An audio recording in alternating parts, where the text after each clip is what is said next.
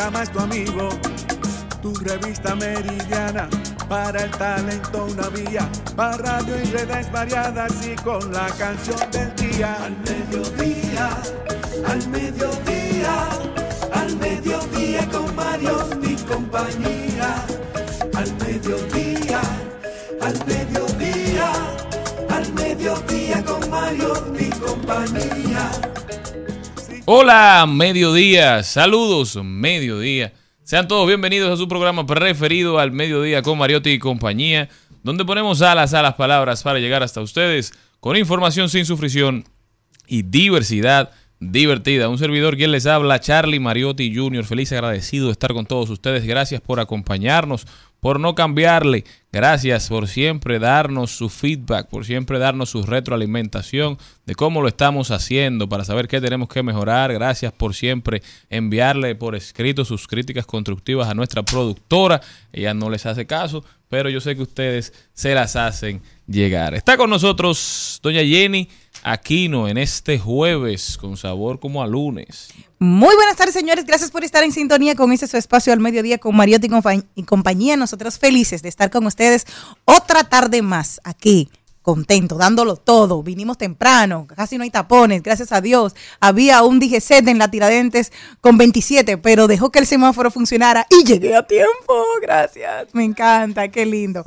Hoy es el Día Internacional de la Prevención del Cáncer de Cabeza y Cuello algo con la finalidad de sensibilizar y concientizar a la población acerca del diagnóstico oportuno y tratamiento precoz en esta patología. Y tú me preguntarás, pero ven acá, Jenny, ¿cuál es como cáncer de cabeza y, y cuello? ¿Qué envuelve esto? Oh, mira, es un grupo de tumores malignos que se localizan en los senos, paranasales, faringe, laringe, cavidad oral, lengua y glándulas salivales. Así que todo lo que tiene que ver desde el cuello hacia la cabeza, todo, todos los tumores, hoy es el día de la prevención, pero ¿cuáles son los factores de riesgos por los cuales puedes caer ahí? Consumo de tabaco, déficit de vitamina A y C, infecciones previas, virus del papiloma humano, higiene bucal inadecuada e irradiación. Así que ya saben. Carlos Mariotti también desde el inicio del programa. Muchísimas gracias por acompañarnos. ¿Cómo está? Y yo que me iba entonces. Buenas tardes a todo el equipo del mediodía, a todo el equipo que se encuentra aquí en cabina con el señor Ismael que decidió venir a trabajar hoy. Le decidió venir a trabajar y con una pelada caliente. Oye, ¿Eh? Parece que se le cayó el abejón al barbero, fue. Y tuvo que emparejarlo. El gran Isma. Ismonguito. Señores, este programa debe comenzar. Gracias por acompañarnos. Y arrancamos leyendo un fragmento del libro, del artículo de John Chulhan, La expulsión de lo distinto. Oigan esto. La novela de Albert Camus, Albert Camus, El extranjero, describe la extranjería como sentimiento óntico y existencial fundamental. El hombre es un extraño en el mundo, un extraño entre los hombres y también un extraño para sí mismo. Cada uno está preso en una celda que queda separada de los demás por una reja lingüística. Pero no hay sitio para esta extranjería ni en los tiempos actuales de la hipercomunicación, ni en el mundo como zona de bienestar o como grandes almacenes. Esto de los extranjeros nos llamó mucho la atención a raíz de lo que pasó en los Estados Unidos. Señores, la NASA ha confirmado la existencia de 1284 planetas nuevos. ¿eh? Se tiene la conversación de si estamos solos en el mundo, pero también tres militares testificaron ayer bajo juramento en Estados Unidos que el gobierno de Estados Unidos oculta objetos voladores no identificados. ¿eh? Esto ha llamado la atención de muchísimas personas. Cuatro años de investigaciones, un considerable rastro documental y más de 40 entrevistas. Todo esto fue lo que llevó el ex oficial de inteligencia David Grush cuando planteó el miércoles en el subcomité de la Cámara de Representantes de los Estados Unidos que está investigando los llamados fenómenos anómalos no identificados, ¿eh? Que desde su punto de vista el gobierno de Estados Unidos oculta tanto naves de origen extraterrestres como evidencias claras de inteligencia no humana. Yo Bueno. hace dos años, eh, si usted ¿Tuviste un lo quiere, encuentro? no, no, no, ojalá yo tener un encuentro para ver qué lo el que- encuentro. Yo soy el encuentro. Ustedes me van a ofrecer allá, ¿verdad? Váyanse, llévense esa muestra de gratis de nosotros. Ofrenda de paz. A ver si es ustedes lo más vuelven. humano que tú vas a encontrar. Me encanta. Pero no, hace dos años hay una vidente que dijo que la Iglesia Católica y todo lo que era eh, el Papa y todas nuestras eh, las columnas de la Iglesia Católica iban a tener que aceptar porque iba a ser muy evidente que nosotros no estábamos solos.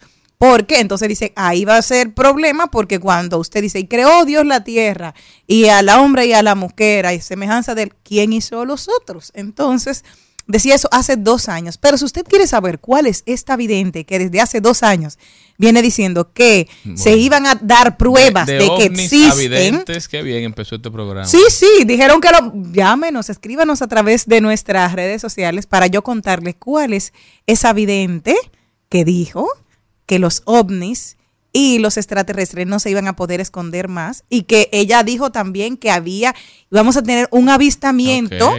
Pero todos oye, ¿qué es lo que pasa? todos que no va a ser que ya tú no lo vas no te lo vas a poner en duda dice eso es un- una una nave espacial ¿De verdad Estados Unidos está ocultando pruebas de vida extraterrestre? Sí. Bueno, eso todavía no lo sabemos. la zona 51 Es una buena pregunta, pero todavía no lo sabemos. Mm, yo Las no mismas dudo. personas que hablaron en el juicio dijeron que con sus ojos no lo han visto, pero Ah. que han visto documentos, que han visto lo que ellos han calificado como evidencia de que realmente hay algo, de que algo se está escondiendo. Incluso el mismo Barack Obama hace un tiempo dijo que lo que es cierto es que hay imágenes y registros de objetos en el cielo que no sabemos exactamente qué son. No podemos explicar cómo se movieron o su trayectoria. Fuertes declaraciones en los últimos años se han ido saliendo, han ido saliendo nuevos documentos que antes estaban clasificados y la gente siempre ha especulado porque el ser humano cuando no tiene explicación para algo, bueno, pues se le inventa. Pero definitivamente en los próximos días seguro nos estaremos eh, informando mucho más, recibiendo más información sobre qué está pasando. Y en algún momento creo que esto se va a esclarecer. Tengamos la mente abierta, señores. ¿eh? Yo estoy esperándolos, feliz de la vida, porque cuando aparezcan yo le voy a preguntar cómo se chismea allá en Marte o en Tierra o en, en Júpiter, en Saturno. ¿Cómo se chismea de aquel lado? Por eso es que, como yo no, por eso es que no vienen.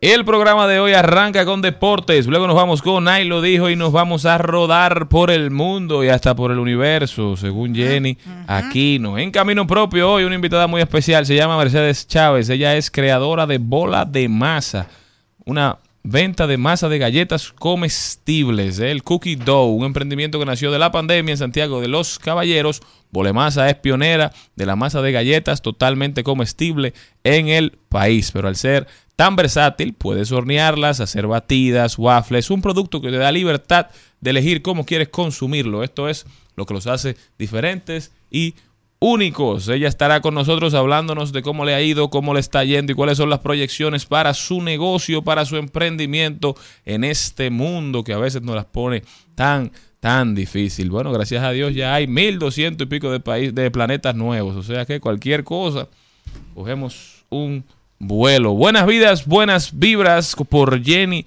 Aquino que nos estará hablando de Cheili Francesca Valerio Zapek la joven de 19 años que fue seleccionada como ganadora del reconocimiento líder especial de Norteamérica. También hablaremos de derecho con mi querida Sonja Uribe, que hoy nos viene a hablar del derecho de admisión en los colegios. A propósito que ya casi se acaban las vacaciones. Padres, aguanten, que falta poco. Reflexiones desde mi alma con Angelita García de Vargas. Las principales tendencias en las redes sociales se las decimos en Trending Topic. Hablaremos de tecnología, pero también de salud y bienestar. Hoy estará con nosotros Erika Alcántara, especialista en trastorno del sueño. Y viene a hablarnos del insomnio. ¿Qué es? ¿Cuál es su causa? Si tiene rango de edad, si cualquiera puede padecerlo. Definitivamente el insomnio está atacando cada vez a más personas, quizá por la edad. ¿eh? Yo antes no tenía problema para dormir. Yo me acostaba a las 5 de la tarde y me levantaba al otro día sin problema. Ahora, uno se acuesta y da vuelta y se para y va a la cocina y se devuelve y le da sueño en la calle y en la casa se le quita. Gracias a Dios, gracias a Dios. Si te diera, si te diera ganas de dormir en tu casa, te botan. El doctor más estará con durmiendo. nosotros. Este Doctor sueño es. Eric Alcántara. Ya lo saben, señores. Este programa empezó.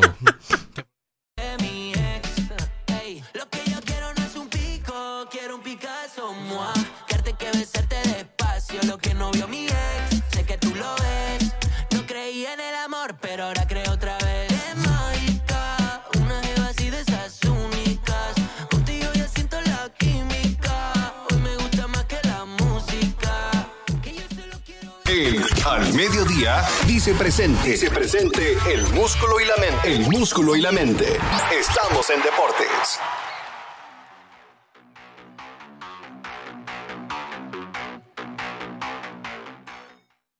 Carlos Mariotti está con nosotros. Señores, y arrancamos con el recuento deportivo al mediodía, en donde en el día de ayer la Liga Nacional de Baloncesto continúa con su final de la Superliga, de la Super temporada. Ya van tres partidos de esta serie final, en donde llegó ayer al Fernando Teurel de La Vega, en donde los Reales de La Vega lograron dominar en casa por segunda vez. Han ganado sus dos partidos en casa contra los Titanes de San Cristóbal y toman la delantera de esta serie del mejor de 7, 2 a 1. Regresan el viernes a la acción desde San Cristóbal, en donde los Titanes buscan empatar la serie y los Reales buscan poner en jaque mate a los Titanes 3 a 1, ya con tan solo un partido regresando a casa para coronarse como campeones de la Liga Nacional de Baloncesto. Mientras que a nivel de fútbol tenemos lo que sigue siendo la visita de varios equipos por Japón, al igual que por Estados Unidos se encuentra el Real Madrid y muchos otros. El Al Nazar en el día de ayer se mantiene firme, ha empatado en sus dos partidos, primero con el, primero con el, campeón de la Liga Francesa, la Liga 1, el PSG, y ayer contra los finalistas de la Champions League, el Inter Milán, tuvieron un partido que terminó 1 a 1 empate, el equipo de Cristiano Ronaldo, mientras que en el, el Mundial de Fútbol Femenino, el equipo de Nigeria hace historia, logró vencer a uno de los favoritos, Australia 3 a 2, en donde Asisa Osohala se convirtió en la primera africana en anotar en tres copas mundiales distintas, marcando un antes y un después para el fútbol de Nigeria, mientras que el equipo femenino de Portugal logró su primera victoria en la historia de un mundial con una victoria 2 a 0 sobre Vietnam y Países Bajos y Estados Unidos tuvieron un rematch, un juego que había sido anteriormente el último partido que se enfrentaron en el 2019, en donde terminó con la victoria para uno de ambos y ayer terminaron en un empate en este partido del equipo femenino de Estados Unidos, que son las más ganadoras de la Copa Mundial. Terminó 1 a 1, Países Bajos rompió la racha de 12 años de la selección de Estados Unidos de terminar por debajo del otro equipo en el descanso, pero lograron remontar para el empate y llegando así a su Copa número 19 de manera consecutiva en donde no pierden un partido. La racha más larga sin perder un partido para cualquier equipo en una Copa Mundial lo tiene el equipo femenino de Estados Unidos con 15 victorias y 4 empates desde el 2011. Mientras que hoy a nivel de karate arranca el sexto campeonato del Caribe de Karate, una sede que tendrá como sede el pabellón del Centro Olímpico, en donde contaremos con una participación de más de 15 naciones del Caribe en las categorías sub-12, sub-14, cadete, junior y adultos. Mientras que desde la provincia Esmeralda, Sabana Grande de Boya específicamente, estará iniciando el torneo de boxeo juvenil, en donde contaremos con más de 80 atletas que estarán boxeando en este, en este torneo de las regiones sur, norte, este, el Distrito Nacional, la provincia de Santo Domingo y los anfitriones Monte Plata. Mientras que en las grandes ligas en el día de ayer debutó Marco Luciano, el prospecto número 22 de la MLB, hace su debut en las mayores y es el dominicano número 908 en la historia en debutar en las grandes ligas y el número 24 de esta temporada del, del 2023. Sumamente interesante. Los muchachos siguen matando en grandes ligas, poniendo la bandera dominicana en alto. Ojalá y sigan así toda la temporada. Vlad Junior como que despertó. Estaba en una especie de letargo en cuanto a poder. Junior, los después dominicanos de los padres también de San Diego, como que, jugando que- defensa y y ofensiva. bateando. Pero Vladi como que no estaba sacándola. Y luego del home run derby, donde resultó ganador, como que encontró el swing otra vez. Y le ha pasado en dos temporadas. Y a Juan Soto también, que cuando llegan al Home Run Derby llegan como que con un slump y salen de ahí ya con el swing marcado. Bueno, ojalá y sigan así porque necesitamos a nuestros toleteros dando palos. Nosotros continuamos.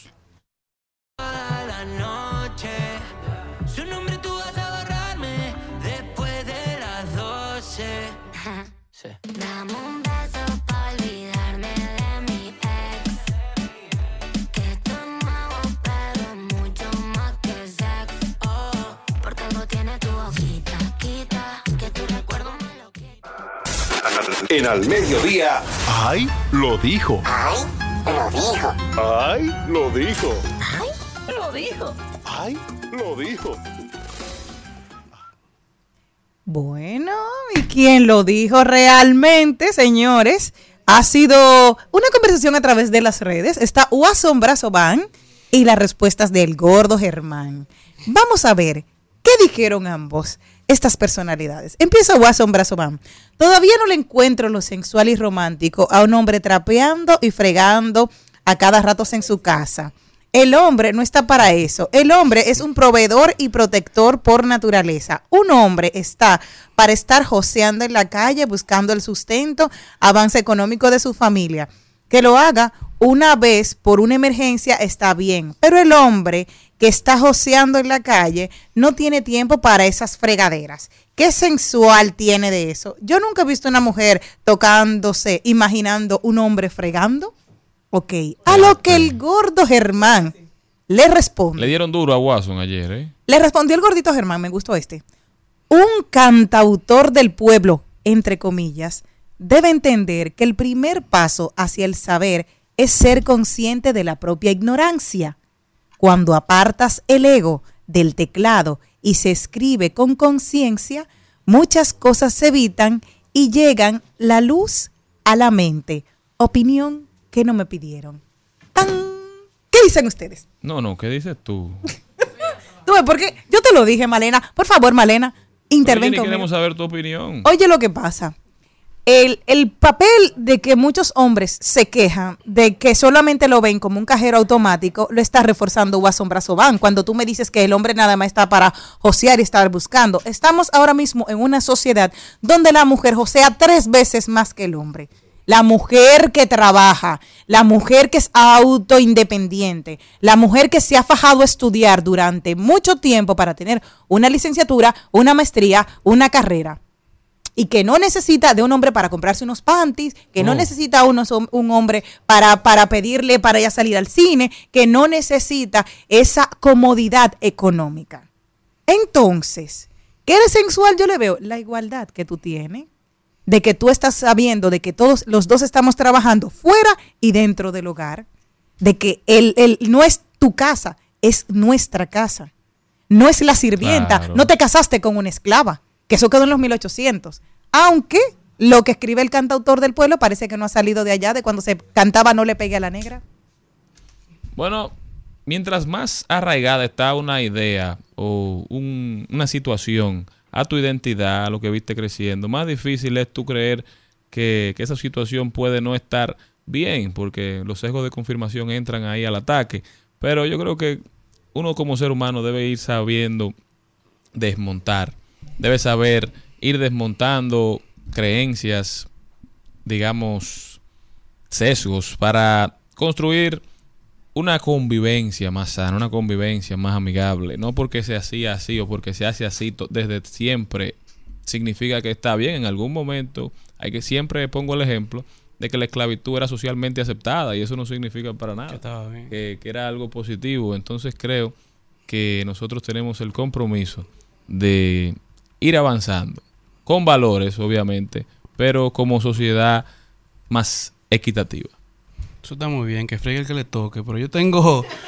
Y que conste, a mí no me gusta fregar, ¿eh? porque es un acto de hipocresía. Porque, Que friegue el que pero a le mí no- toque. cuando es por turno, el que, toca, el que cocina toca. no friega. Lo teca, porque si tú no tienes que quien te ayude y son dos Ah, personas, Y dime. ya es por turno. Simplemente eso no tiene que ver con, con ningún tipo de sexo. Pero tenemos uno de la pastora Soraya, la cuenta parodia. Ay, ay, ay, que ay. alimenta este programa. Me hago. me- Y es con relación a la, la dinámica de Barbie. Y te dice, ya mi hija, no te creas Barbie solo porque tú Bendy es de quién. De quién sabe quién.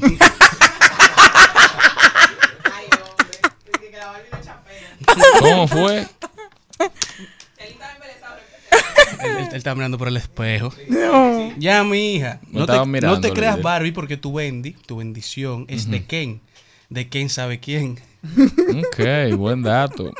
Son cosas que pasan. A Eso es parte del sistema. A mí me gustó mucho de uno precisamente que estamos en la Barbie y le iba a decir con Chale porque están ahí es en rosado y ahora se me ha perdido. Pero mientras tanto, lo que voy consiguiendo eso, señores, otra que habló ha sido Valeria Mente, así se ha nombrado a la supuesta tercera. Ya tú sabes que después todas las todas las la amante ahora van a tener el mente al lado después de claramente. Entonces, hablaron de Valeria Mente y Raúl Alejandro, que luego de que ya por fin dijeron que ella salió diciendo que no, que no le involucren en eso, ya Raúl Alejandro había dicho ayer que, que ellos habían terminado hace varios meses, pero que ellos estaban que no, que, que no tenía nada que ver una tercera persona en lo que finalizó. Y ha estado haciendo esa ronda y ha estado en Trending Topic. ¿Qué pasa? Que ya comenzaron, mis amigos queridas, la prensa rosa española, a sacar algunos videos de que, ok, ella mostró esto este día, le contestó esto, él mostró esto este día, le contestó esto. O sea que se desmonta lo que había hecho en el comunicado en la tarde de ayer Raúl Alejandro diciendo que habían terminado ya hace varios meses según las eh, las eh, publicaciones que habían tenido entre ambos. Nosotros veremos qué va a hacer. Ella hoy pidió respeto, saben que está pasando por un momento difícil, Rosalía, y dijo que solamente ellos dos saben qué Oye, sucedió eso y era un, que un amor penetrante. ¿eh? a toda la población ha llenado. Esa tanto. gente tiene, oye, uno, él se hizo el tatuaje del nombre de ella en la boca del estómago. En la boca del estómago duele hasta tocarse. Y ella se hizo el tatuaje de las iniciales de él en la planta del pie. Bueno, por eso se O va sea, era- pisando. ellos buscaron los dos sitios que más duelen. Los dos Pero- sitios que más duelen para hacerse un a- tatuaje la cara de su amor. en la espalda entera. Ah, ¿verdad? Y anda Tiene- con tiene él. problema, ¿no? por eso que quedó loco.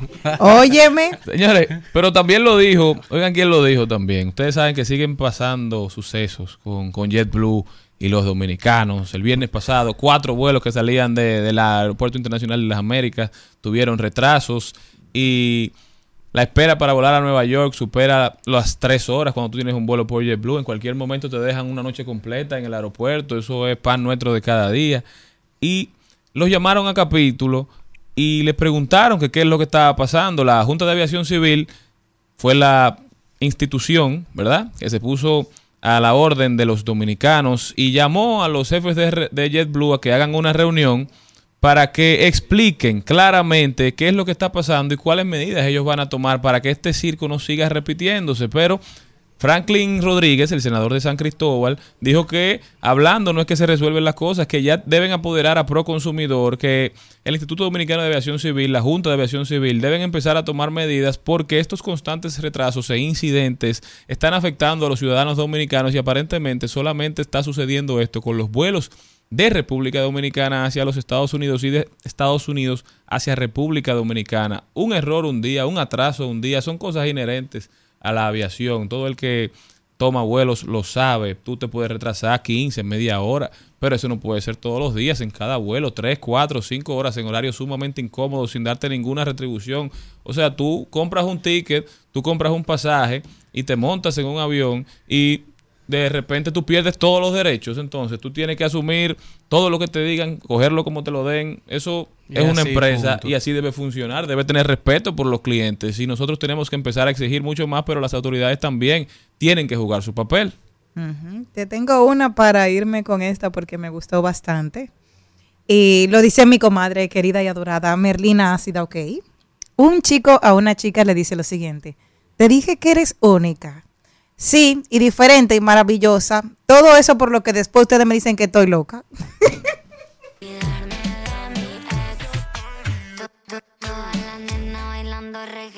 Quiero que me tire todos los poderes.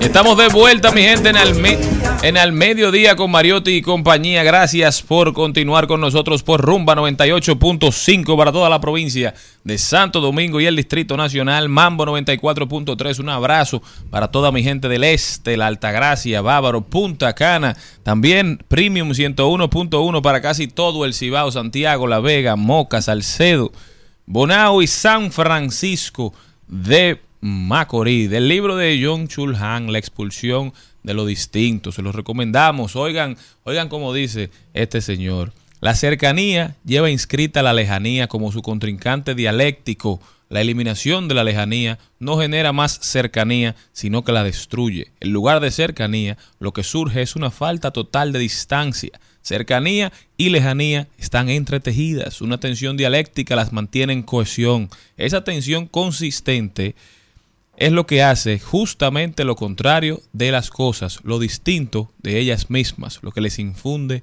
vida. Es en las diferencias que está la grandeza, es en lo que nos divide que debemos encontrar, lo que nos une, ¿eh? consenso en el disenso. Del disenso nace el diálogo y del diálogo nace la razón. Un abrazo. coño. A John Chulhan. ¿Para dónde Sí. me lleva? Me voy para Nueva York. Yo estoy súper feliz. Ayer tenía la pámpara negra, que estaba aquí eh, Alia Bocachula, y hoy estamos con Biel Chung Han. Tú, me encanta. Es como un programa diverso y con Raúl Alejandro. Tres cosas diferentísimas.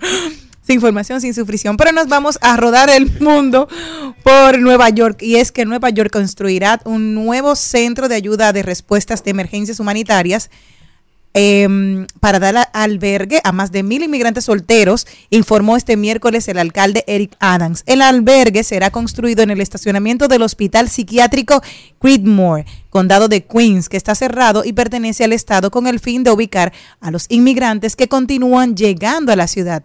El Estado reembolsará a la ciudad el dinero que invierte en el albergue, incluidos la construcción, el mantenimiento del personal, señala un comunicado de la alcaldía. Yo me voy por el mundo y es que la compañía OpenAI, la, compañía madre de ChatGPT, Microsoft, Google y Anthropic ah, estarán uniendo sus fuerzas y están creando el foro Frontera Modelo, o sea, el Frontier Model Forum, que se estará encargando de promover medidas seguras y responsables para el desarrollo de la inteligencia artificial en el mundo. Bueno, y vámonos para El Salvador. El presidente Nayib Bukele hace unos días hizo una advertencia a- respecto a la presencia de colombianos en ese país acusados de actuar de manera irregular.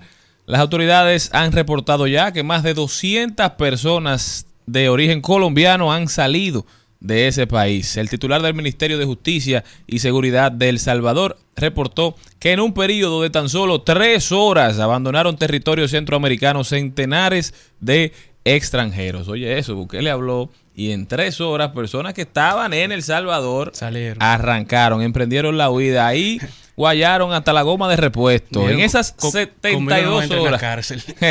En esas 72 horas, dice el ministro de Justicia y Seguridad, que ellos identificaron un poco más de 280 salidas de colombianos de territorios salvadoreños. Por ellos, los, los colombianos, están celebrando eso, digo, los salvadoreños. Pero je, cuando él arranque a buscar salvadoreños también, diga. Y que no tengan pan de No, coger. pero que yo soy del Salvador, cállese. Eh, el Salvador se está complicando. Usted se no, móntese. Se está complicando. Y sigo ahí mismo contigo con El Salvador y es que el gobierno de Nayib Bukele ya inició los preparativos para el Miss Universo 2023 y con ello ha contratado a una serie de expertos, entre ellos a la reconocida estilista dominicana Magali Febles, con la intención de potenciar la digna representación de la mujer salvadoreña en, la, en el más codiciado concurso de belleza. O sea que mira, entre El Salvador se convirtió en sede de Miss Universo en 1975 y fue el primer país de Centroamérica en realizar este evento. Casi medio siglo después se enlista para llevar a cabo la edición 72 a finales del 2023. Está ¿Qué te parece? Mi amor, ahí, entre cárcel y belleza, 12. Se la llevó Bukele. entre cárcel y belleza. Mira, pero yo continúo en Estados Unidos. Es que la Barbie manía continúa. Ay. Y adivina qué pasó. ¿Qué? Richard Dixon es el ejecutivo de Mattel que, es- que es al que se le achaca eh, todo el éxito y de, de revivir la marca Barbie. Pues ahora Gap, la marca Gap que todos conocemos, se lo ha robado y lo ha puesto como su nuevo CEO. ¿Cómo? O sea, se lo llevó. Se lo robó de, de Mattel, le dijo, venga para acá, que así como revivió Barbie, reviva la marca de nosotros. Sumamente inteligente. abrigo. Es que ese señor hizo un ejercicio de mercadeo sumamente interesante. Tiene al mundo entero atrás de la Barbie. Usted la vio, no la conocía. Todas las generaciones andan vestidas de rosado. Así Eh, mismo. le gusta. Aquí está con nosotros ya Doña Angelita García de Vargas está en cabina. Nosotros sí. siempre felices de compartir con ella. Saluda a su público, doña Angelita. Hola, hola, ¿cómo están ustedes aquí en, en, en Rumba 98.5 en vivo? Estoy muy contenta de estar aquí con todos ustedes. Y en referencia a la Barbie les diré que la Barbie empezó cuando yo era una niña. Y yo recuerdo que yo tenía la casa, la cama, el carro de Barbie, todo de Barbie. Y la verdad, tenía a Ken, a Scotter, a Skipper, a, Al- al combo completo. a Barbie, o sea, todos, a, a la familia completa. La verdad que fue una... eh, En esa época ¿Y ya éramos la una vio la niña película? feliz. No, no la he visto, no. Planea La no. verla. Claro, vamos a ir un corito. Pero la que dijo que ya no puede ver una Barbie es María Celeste Raras. Dijo que ya estaba harta. Dice eso, dice, confieso que ya no soporto ver a nadie más vestido ni de rosado ni saludando como Hi Barbie, hi Ken. Que cuando ella ve a una gente que caerle a golpe. Que se tranque en su casa. Nosotros nos vamos, pero regresamos. Estamos solos y se quita todo. Mis sentimientos no caben en esta pluma. Ey, ¿cómo decirte? Tú eres el exponente infinito, la X y la suma te queda pequeña en la luna. Aunque te leo, tú eres la persona más cerca de mí. Si mi ser se va a apagar, solo te aviso. Buenas vibras, vidas que hicieron caminos. I have a dream that one day this Personajes, Que en todo ser humano hay grandeza, que en todo ser humano hay potencial. hombres y mujeres cuya estrella brilla sobre nosotros. bibliotecas. Es exactamente como he conocido África, a través de los libros. Buenos ejemplos, buenas vidas.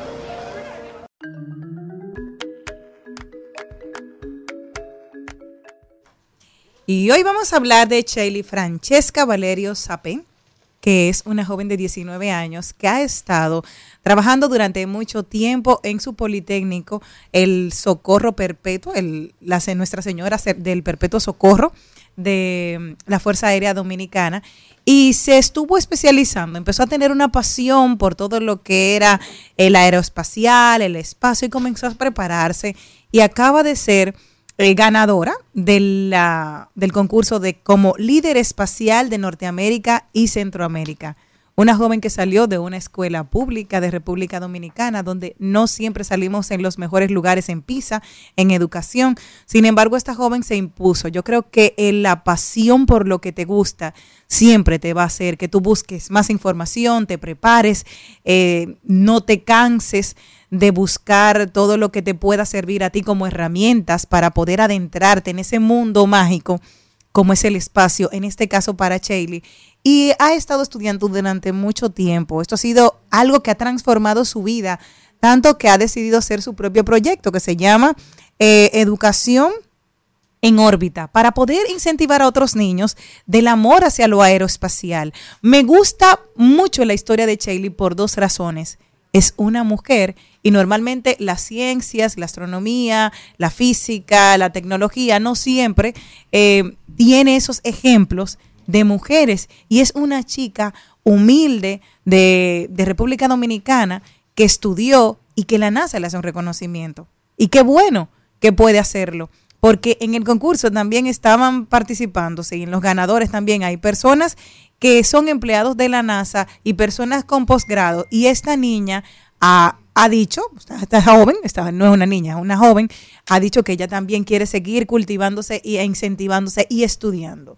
Aquí está un ejemplo de que todo con preparación se puede al, alcanzar, de que con enfoque sabes hacia dónde, qué dirección debes tomar.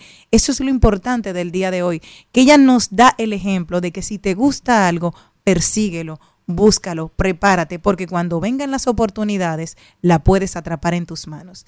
Y ella es el ejemplo de esto, de que todo con perseverancia se agarra, se alcanza y sobre todo, de que ha sido un proceso.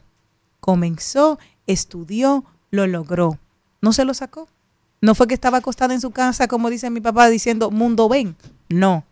Redes sociales, como dice, ¿qué te dan 15 minutos de redes sociales? Ahora, ¿qué te da 15 minutos de leer un libro? Es ahí la diferencia.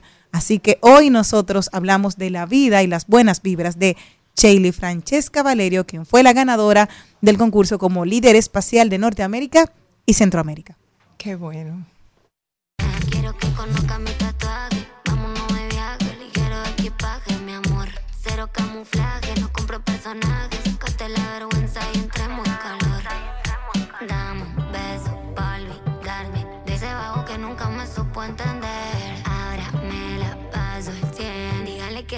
Pero que yo ando a ATR. Quiero que se me caiga lo berre. Que me baile cerca de mi cintura te aferre. ATR. Quiero que se me caiga lo berre. Que me baile cerca de mi cintura te aferre. Brr. Dame un beso para olvidarme de mi ex. Ey, que esto es nuevo, pero es mucho más que Presentamos en Al Mediodía con Mariotti y compañía. Hablemos de derecho.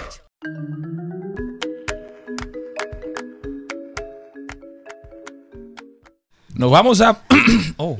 Emocionado, Nos ¿eh? vamos a hablar de derecho con Sonia Uribe directamente desde Legality RD, que ya está con nosotros. Me pegaron el COVID esta gente. Sonia, ¿cómo estás? Hola, buenas tardes. Feliz como siempre de estar aquí con ustedes compartiendo y en buena compañía. Amén, amén. Sonia, cuéntame qué nos tienes para hoy. Hoy nos vienes a hablar del derecho a inscripción en los colegios, a admisión. Admisión. Eh, sí, bueno, ya que quizás es un tema que debimos haber tratado antes debido precisamente a que los procesos de admisión en los colegios pues se agotan en los primeros meses del año, pero realmente es un tema muy que resulta muy interesante, sobre todo porque existen dos sentencias del Tribunal Constitucional, una de este año y otra de hace un tiempo, eh, de hace dos años, donde se establece realmente una serie de situaciones que se da con la admisión en los colegios. Nosotros sabemos que eh, constitucionalmente el derecho a la educación está contemplado en la ley, pero existen una serie de requisitos o de requerimientos que se establecen para que los colegios eh, tengan esa facultad de admitir a los estudiantes. Muchas veces entendemos que es una situación que aplica de pleno derecho, pero realmente sin el hecho de que haya ningún tipo de discriminación por el, por el tema de, de sexo, religión o cualquier otra situación, los colegios privados, en virtud de lo que es el, el reglamento de, de, eh, que rige es- esta, esta, eh, estas instituciones, pues tienen la facultad de admitir o no eh, estudiantes. Entonces decimos, bueno, el Tribunal Constitucional ha dado dos sentencias que realmente son muy interesantes y son dignas de estudiar. La, y sobre todo hay una que, que salió este año que tiene que ver con el rendimiento escolar de los estudiantes. Muchas veces entendemos que, eh, que el derecho a reinscripción o de admisión aplica de manera automática. El Tribunal Constitucional en esta sentencia ha establecido que realmente los colegios tienen un estándar de calidad y pueden, en base a ese mismo estándar de calidad, si el estudiante no rinde lo suficiente, pues pueden ellos establecer que no van a readmitirlo en, en, en los colegios sin que eso implique ningún tipo de discriminación.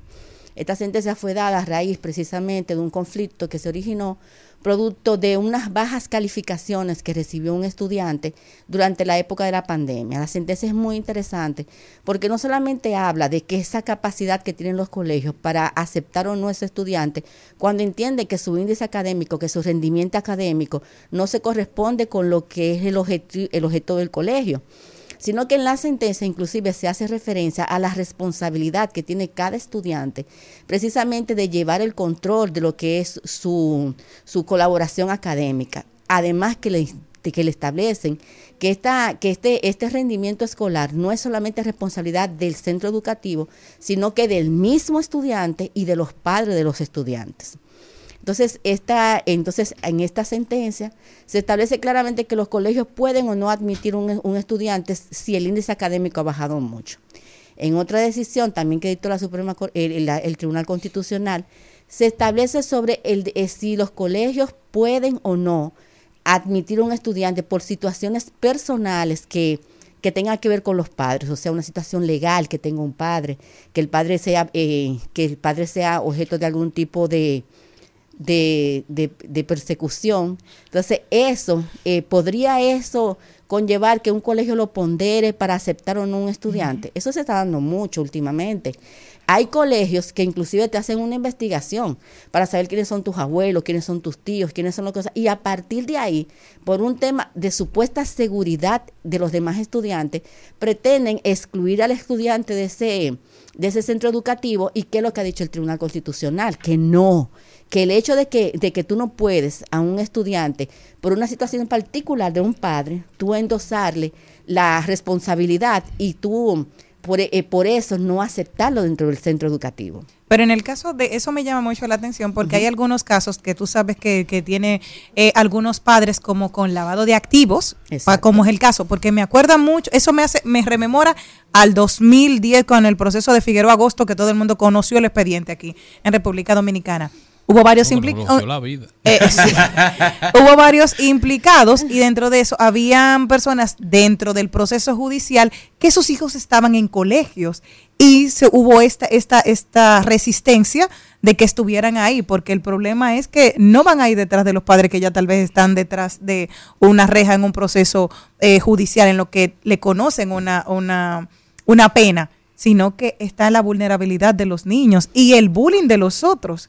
¿Cómo se pueden proteger en esa Bueno, parte? mira, el Tribunal Constitucional precisamente, eh, en un caso de lavado de activos también, que tenía que ver con un tema de trata de personas, estableció que el hecho de que los padres estuvieran en una situación de investigación, de persecución o que estuvieran eh, eh, siendo investigados por un delito, eso no te daba lugar a que tú pudieras... eh, eh, poner, o sea, negarle al, al niño la asistencia al colegio. ¿Por qué? Porque se- ahí se estableció mucho lo que era la, mm, el interés superior del niño.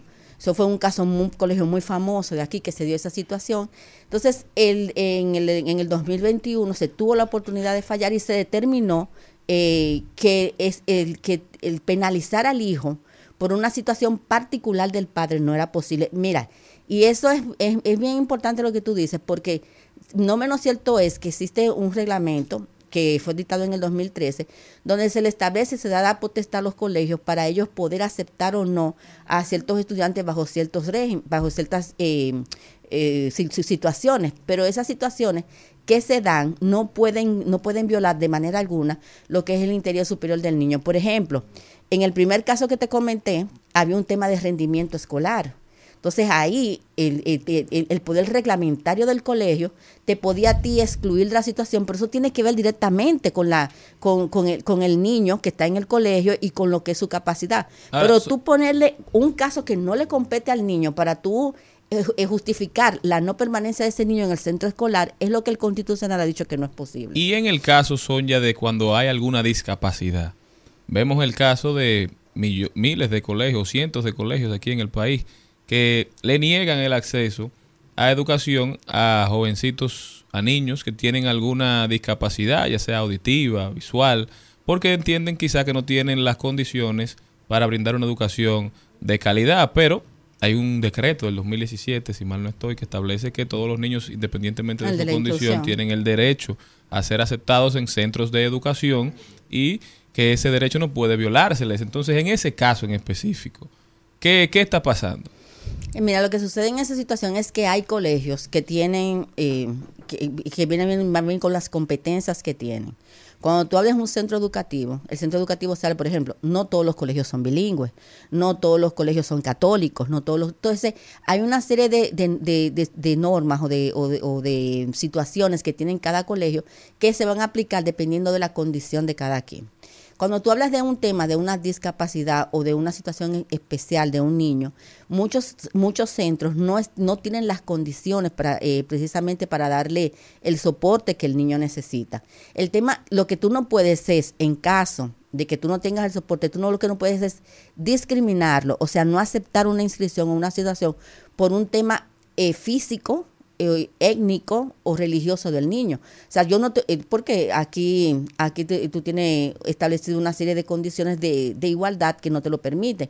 Ahora bien, el colegio, obviamente, se, se puede, eh, se puede establecer la, eh, la aceptación o no del niño porque no tiene las competencias para darle al niño lo que ellos requieren. Entonces, Pero los padres no pueden apelar esa decisión en base al no, decreto. el padre, no, tú puedes, claro que puedes hacerlo porque es un sistema, porque no es un tema de discriminación. Lo que pasa es que ese centro donde tú estás acudiendo no tiene las competencias para hacerlo. Entonces, al no tener las competencias, ellos pueden aceptarlo o no. El padre que se force una situación de, de esa naturaleza, lo que tiene que entender es que realmente dentro, dentro de lo que es el esquema del colegio, pues no va a poder tener lo que es la, la disciplina o la educación que el niño requiere. Entonces, porque no es un tema de discriminación, no es un tema de que yo tengo otros niños y no te estoy aceptando el tuyo porque es, eh, es, es. Es que dentro de las competencias del colegio yo no te estoy ofreciendo, no, no ofrezco ese servicio. No es que no lo estoy haciendo por el hecho de que tú seas sordomudo, es que no. Entonces, eso es lo que te establece la ley. La ley te dice a ti, yo no te puedo, yo no te, yo no te debo de aceptar, no es porque tú, porque tú seas eh, blanco, porque tú seas eh, mestizo, no es por eso, no. Es que simplemente dentro de mi esquema de colegio, no es, yo, no te, yo no te estoy ofreciendo ese servicio. Claro, pero hay un tema ahí de quizá de una discriminación pasiva, porque al final se excluye y no hay una inclusión 100%. Y yo creo que como Estado deberíamos tomar medidas para que eso no suceda, porque entiendo el tema del idioma, pero ya el tema de un colegio que no sea bilingüe, un joven que haya recibido su formación, que esté a la par con, con las personas de su edad, no hay razón para que no pueda haber un intérprete si lo necesita en el aula, aunque los padres tengan que costearlo, aunque el Estado tenga que costearlo. Pero, Pero- la realidad es que la, el derecho a ser uno más, porque en ese caso lo que buscan es ser uno más, no puede negársele y enviarlos a lugares que están solamente, digamos, creados para personas con alguna discapacidad, porque ellos eh, van a ser parte del mundo Sí, y en el mundo deben que- aprender a Es que interactuar. tú no puedes ver la discriminación, Charlene, desde el punto de vista aunque a mí- de que el colegio tiene que aceptar todas las personas con esas condiciones. El colegio te lo puede aceptar. Y de hecho muchos lo aceptan y por eso están los llamados profesores sombra, que son Sí. los que van a hacer el acompañamiento del niño que tiene una situación eh, especial y lo que hacen es que lo complementan bajo la... eh, bajo el pago que hace un pago, eh, el que hace el padre, porque acepta esa condición. Lo que pasa es que tú no puedes hablar de discriminación. Por ejemplo, si en un colegio X eh, yo no tengo las, las competencias para hacerlo, no es que yo no, ya yo puedo negarme realmente al tema de la, de la inscripción, pero no se puede hablar de un tema de discriminación ahí. Simple y llanamente el esquema en que está constituido ese colegio no te dice a ti que es para niños que tiene que responder a ciertas situaciones especiales. Ahora bien, si tú como padre lo inscribes en ese, en ese colegio por cualquier otro motivo, por un tema de inclusión, por un tema de que tú quieres que tu niño esté en el colegio y tú y tú haces lo que, lo que tú estás diciendo, bueno, yo voy a llevar un intérprete, yo voy a llevar una cosa, todo va a depender de la estructura del colegio, porque no todos los colegios tienen la misma estructura, no todos los colegios tienen la misma competencia. Claro, y son las preguntas que se hacen algunos dueños de colegios privados. Al final, ¿tienen ellos el derecho total de decidir quién entra y quién no entra sin ningún tipo de restricción? No, eso no es así. No. Hay, hay restricciones, obviamente. Te dicen que tú no puedes negar el derecho de admisión por motivo de, de, de- de- situaciones eh, so- sociales, económicas. Externas al niño. externas al niño. Tú no puedes por eh, un tema de, de color, por un tema de, temas religiosos, tú no debes, no puedes hacerlo. Por eso nosotros hablamos de estas condiciones especiales que ha establecido el Tribunal Constitucional cuando el colegio puede hacerlo. Ahora bien, el colegio tiene sus reglamentos y la ley le permite crear reglamentos. Un niño que realmente no, no presente las competencias académicas para eh, estar en cierto colegio, el colegio el año que viene puede negarse precisamente a hacer su inscripción. Lo que el colegio está obligado es que mientras el niño está en el colegio, en ese año escolar, tiene que permanecer en el año escolar y después en, un, una posibilidad de inscripción puede negárselo a aceptarlo. Un niño que exhibe un comportamiento muy violento o un niño que realmente eh, eh, viole de manera constante las normas del colegio, tú lo que no puedes es sacarlo en mitad de- a mitad en, en medio del año escolar, pero para el próximo año el colegio está y puede realmente eh, Mm, eh, no. reservarse el derecho a no admitirlo. Porque y eso no es violatorio porque el constitucional lo ha dicho, porque violatorio sería que ese fuera el único colegio en República Dominicana y que tú le estás negando el acceso a la educación. Pero no, tú tienes una carpeta de colegios a lo que tú puedes asistir y que tú puedes ir y tu hijo podría ingresar a cualquiera de esos. ¿Qué es lo que tiene que hacer el colegio? El colegio lo que está obligado simplemente es a presentar, a, a entregarle toda la documentación, facilitar su salida del colegio y que él pueda ir a otro centro educativo. Pero no es que necesariamente tenga que estar. Por ejemplo, en ese caso que yo te comenté del 2021, que se dio una situación precisamente con unos padres, ¿qué fue lo que dijo el Tribunal Constitucional? Como eso era un, hecho ajeno al niño, el Tribunal Constitucional le dijo, no, el colegio tiene realmente que, que- que hacer la inscripción de, de él, porque tú no puedes penalizarlo por una acción que está correspondiendo al padre. Pero si es un hecho que es atendible al estudiante o a cualquier situación que viole los reglamentos del colegio, pues entonces ahí el colegio como un negocio que como un tema constitucional que tiene la que tiene que, que le da la Constitución el hecho de desarrollar su propio negocio, entonces el colegio puede eh, abstenerse o no eh, o de, de recibir ese estudiante en un nuevo año escolar.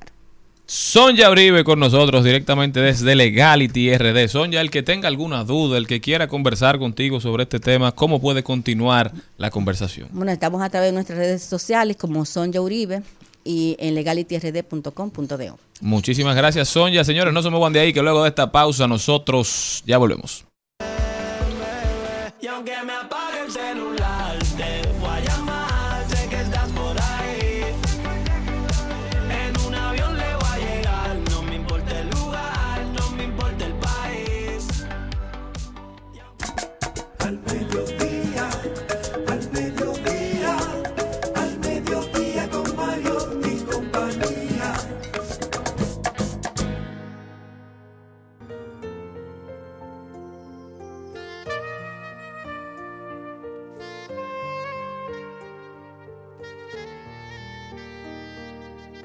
Estamos de vuelta, mi gente. Gracias por acompañarnos y vamos a empezar esta segunda parte, esta segunda etapa del programa favorito de los y las dominicanos y dominicanas en paz, en modo zen, reflexionando con Angelita García de Vargas. Muy buenas tardes a todos. Eh, que le quiero les quiero decir que muchas veces las reflexiones son fuertes también, no necesariamente son reflexiones subliminales. Este, la reflexión de hoy eh, que les traigo es eh, algo muy especial. La pasión nunca es buena cuando tienes que tomar una decisión. Estar bien con los demás es bueno, pero es mejor estar bien conmigo misma. Es lo ideal, sentirse a gusto con uno mismo. Con la única persona que voy a vivir la vida entera es conmigo.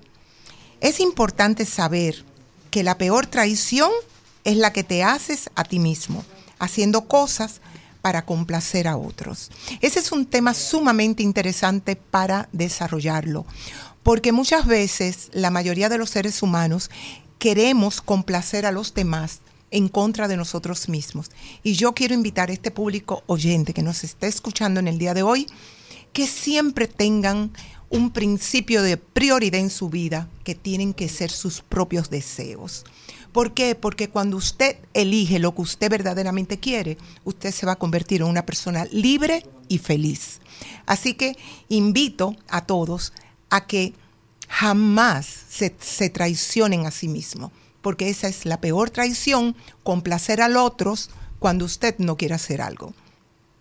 Cuando acepto la impermanencia de cuanto me rodea, soy capaz de fluir con la vida y adaptarme a su curso, sin fricciones ni ser reactiva.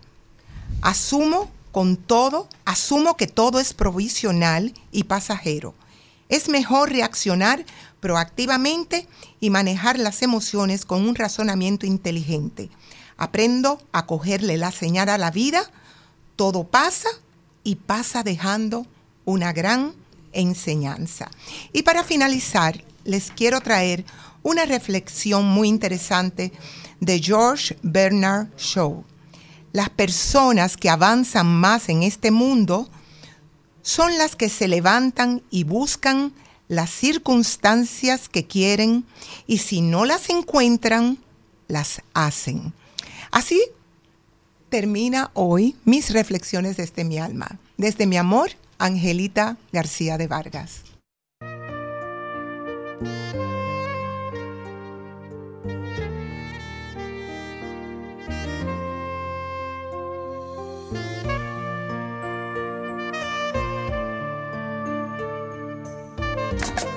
Al mediodía, al mediodía, al mediodía con Mario y compañía. Tu propio camino en Al Mediodía con Mariotti y compañía. Y señores, ahora pasamos a esta parte de tu propio camino y tenemos aquí como invitada a Mercedes Chávez, una dominicana que está trazando su propio camino. Bienvenida Mercedes, CEO y cofundadora de Bolemasa. Muy buenas tardes a todos, muchísimas gracias. Gracias por eh, este espacio que nos brindan para darnos a conocer y, y presentarle al mundo este, este proyecto. Cuéntanos, Mercedes, ¿qué es Bolemasa? Bueno, mira, Bolemasa es, eh, aparte de que es mi bebé, mi primer bebé, es masa de galleta comestible que tú puedes hornear si deseas, pero lo que tratamos de, de inculcarle al público es que tú lo puedes comer así, que no tienes que pasar eh, ese tedioso calor de, de Es tener que hacer como la un galleta. helado, en masa de galleta. Exacto, es un postre frío y eh, viene en tres sabores, es algo que fuera de aquí del, del país eh, se estila mucho, es muy conocido, pero nosotros aquí somos los primeros. Entonces, ¿de dónde nace? ¿De dónde sale? ¿Cómo lo empiezas a ver como una modalidad de negocio? Mira, yo hacía la masa de galletas regular eh, para hacer galleta en pandemia y mi esposo y, y mi suegra se comían la masa de Galante. decía, Sí, se la comían así. Y ustedes se van a morir porque es que eso no se come. Crudo, con Eso huevo, no se, no se- claro. No me estén llorando ahorita. Claro. Ellos se van a morir, eso no se come crudo, señores. Entonces, eh, mi suegra me dijo, mira, pero tú tienes que, eso se vende, eso tiene que, tiene que existir eh, la manera de hacerlo. Y yo entonces me, me puse ahí a leer, Investigar. a investigar. Y sí, di, di con que sí, que realmente existe el, eh, el cookie dough, que es como se conoce fuera de- del país. Y empezamos a, a venderlo. Empecé, yo empecé a hacerlo, fueron muchas pruebas, fueron muchas masas las que yo, las que yo dañé en el intento. Y, y dijimos, bueno, ¿por qué no? Vamos a hacerlo. Eh, tuvimos que buscar un nombre que, que fuera chulo, que pegara. Y le dimos para allá a, a ver qué, qué salía de eso. ¿Y cómo ha sido Qué el proceso? O sea, ¿cuántos productos tiene ya? ¿Cuáles son los sabores? ¿Cómo ha sido la aceptación de las personas? Mira, el, al inicio fue un poco, nosotros ya tenemos dos años en el mercado. Al inicio fue un poco eh, cuesta arriba porque todavía hoy en día se nos ha hecho muy difícil eh, hacerle entender a la persona que es un producto que tú puedes consumir tal cual, que tú no tienes que hornearlo, que no está crudo, que está eh, debidamente tratado para que se consuma así. Eh, nosotros iniciamos con dos sabores y ahora mismo ya tenemos cuatro. Tenemos eh, Red Velvet, tenemos la masa clásica, tenemos eh, de galleta Oreo y tenemos de brownie. Eh, yo he hecho sabores por temporada que pegan en el momento, la gente lo sigue, Sí, lo sigue días buscando. subieron unos rosados. Ah, sí, teníamos Barbie porque tenemos en tendencia. Ah, qué chulo. teníamos nuestro sabor Barbie, que era sabor fresa. Pero esos sabores yo lo voy haciendo por temporada. Eh, para no eh, eh, saturarme, porque eh, con el trabajo... En eh, el cuadro tradicional y por temporada pues, se agregan otros otras líneas de. Exacto, por, el- por verano, por Navidad. Mercedes, a mí que me encanta y me fascina cocinar, imagínate que me regalan esto y me dicen, toma para ti. ¿Qué puedo hacer con el paquetito mágico que tú me acabas de entregar? Me dijeron, ok, te lo vas a comer así, ok, voy en hambre corriendo, me lo como. Pero si lo quiero hacer de otra manera, ¿cuáles son las maneras que lo puedo hacer en casa? Diferente, partiendo de Pues este. mira, eso ya va a depender de tu imaginación y de qué tan creativa tú seas. Porque yo he hecho desde batidas hasta waffles. Tú puedes Eso. hacer galletas, puedes hacer los waffles, puedes hacer la batida, eh, puedes hacer un, Una un buena. skillet, puedes eh, hacerlo con brownie, te lo puedes comer con helado, lo puedes poner en la microondas, lo puedes poner en el air fryer.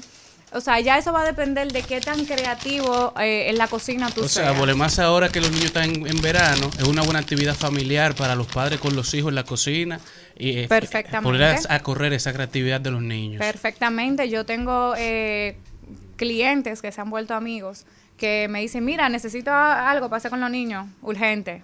Incluso Una en actividades, en actividades de, eh, qué sé yo, bodas, cumpleaños, nosotros preparamos los mini shots, así como un shot de tres leches, de dulce de leche, tú puedes llevar un mini shot de bolemasa perfectamente. Está O sea, muy ahora chulo. yo de aquí puedo hacer una malteada. Tú me Sí. dices a mí, exacto, tomo esta, mire señor, esto, esto ¿Y está qué le echas? hermoso Leche y hielo. y súper, y súper, mira, mira, o mira. helado también. Míralo aquí. O leche y helado. No Súper delicado. Este es un Blue Monster porque Dios sabe que a mí me Dios y toda la vida sabe que a mí me gusta el azul. que Míralo un- ahí. y que quieres Me monstruo. Y claro, porque el ogro con un ogro se pasa mejor. El príncipe encantador ya no está de moda. No, es un ogro como Shrek. Y me encantó. Sí, así apasionado. Le tuvo trillizo ¡ah! a Fiona. Entonces tenemos esta, esta masa. Señor, esto está hermosísimo. El, el empaque es sumamente delicado. Está frío. Está frío para que sepan. O sea que yo ahora lo que digo, ok, voy a darle la sorpresa a los muchachos y voy a hacer una batida. Y le echo esto, un poquito de leche y ya.